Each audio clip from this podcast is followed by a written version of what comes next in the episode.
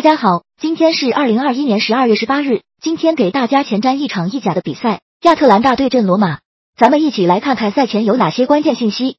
一、亚特兰大本赛季前六场主场正赛进球数都在两个以内，但最近五个主场比赛进球数都是至少两球。国内强敌拉齐奥，国外强敌北利亚雷亚尔、曼联等做客亚特兰大也都得中两球以上。另外，亚特兰大最近五个主场联赛里有四场在上半场就取得破门。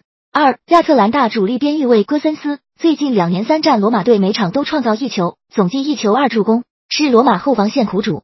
不过近期戈森斯遭遇伤病问题，这让罗马后防线压力大减。三、亚特兰大主力中锋萨帕塔此前连续六场联赛制造进球，数据五球三助攻。上轮联赛萨帕塔没有首发，最终替补出场没有制造进球也是情有可原，而他上轮不首发，显然是在为本场留力。四、罗马本赛季截止目前。在联赛和欧会杯一共踢了十一个客场比赛，只有三场比赛能零封。这三场里面有两场对手是意甲降级区球队，客场的防守质量很差。